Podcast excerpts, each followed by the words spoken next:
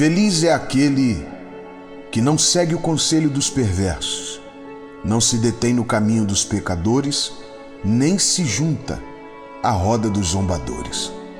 Salmos 1, 1. Eu começo fazendo uma pergunta.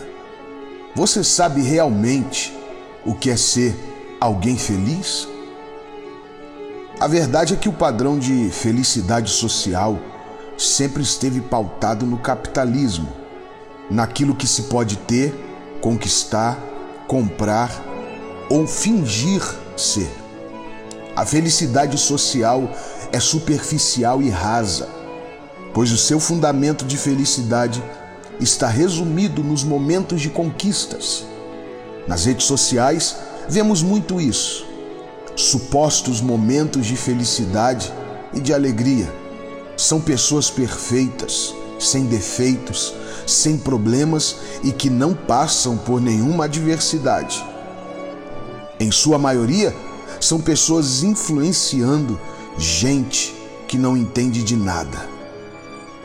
O padrão de felicidade bíblico é totalmente diferente dos padrões da sociedade capitalista em que nós vivemos.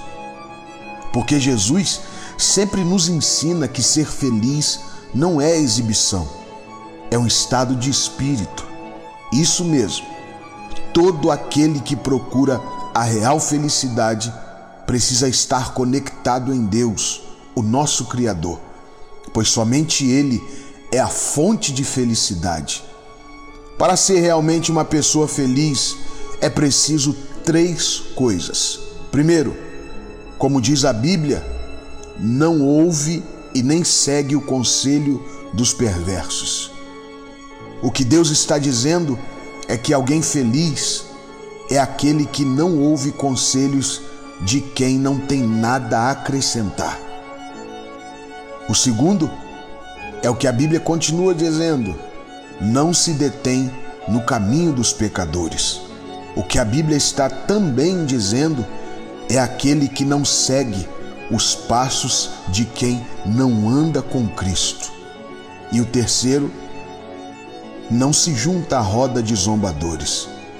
O que a Bíblia está nos ensinando aqui é que o padrão de felicidade está em quem não se mistura com quem brinca com a vida. A verdade é que nós somos o fruto do meio e aquilo que vemos, infelizmente, copiamos e a sociedade é mestre em seguir sempre o que não edifica.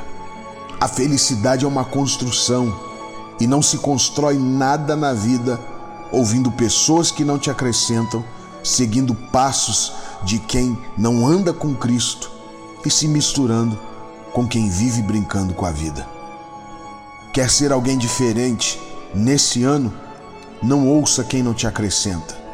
Não siga quem não segue Cristo e não se misture com quem vive a vida brincando com a vida. Eu tenho certeza que o que Deus tem reservado para a sua vida esse ano não se compara com aquilo que você pensa. É bem maior, mas você também precisa fazer a sua parte, não é? Pense nisso. Eu sou o pastor Rafael e o meu desejo é que Deus te abençoe grandemente. Graça e paz.